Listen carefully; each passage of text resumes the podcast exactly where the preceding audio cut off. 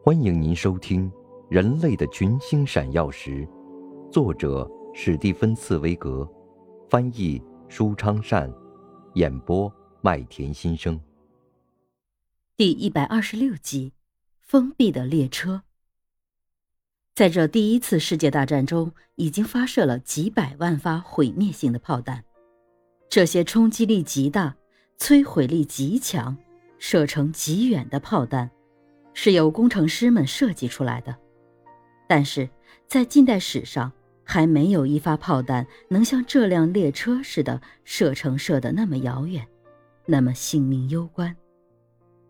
此刻，这辆列车载着二十世纪最危险、最坚决的革命者，从瑞士边境出发，越过整个德国，飞向彼得格勒，要到那里去摧毁时代的秩序。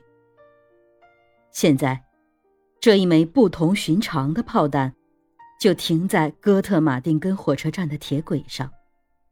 这是一节分二等席位和三等席位的车厢，妇女和儿童坐在二等席位，男人们坐在三等席位。车厢的地板上画了一道粉笔线，这就是俄国人的领地和那两个德国军官的包厢之间的分隔线。那两个军官是来护送这批活的烈性炸药的。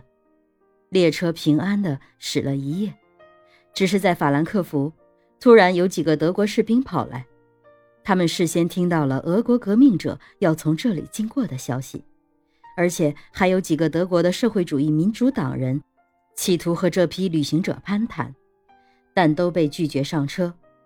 列宁知道的很清楚，在这片德国的领土上。哪怕只和一个德国人说话，也会替自己招来嫌疑。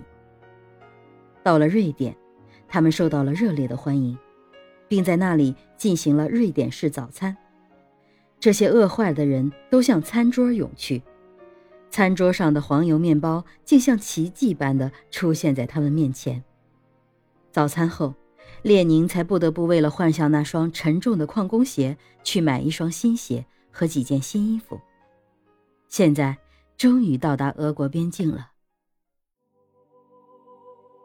您正在收听的是《人类的群星闪耀时》，演播麦田心声，感谢您的收听。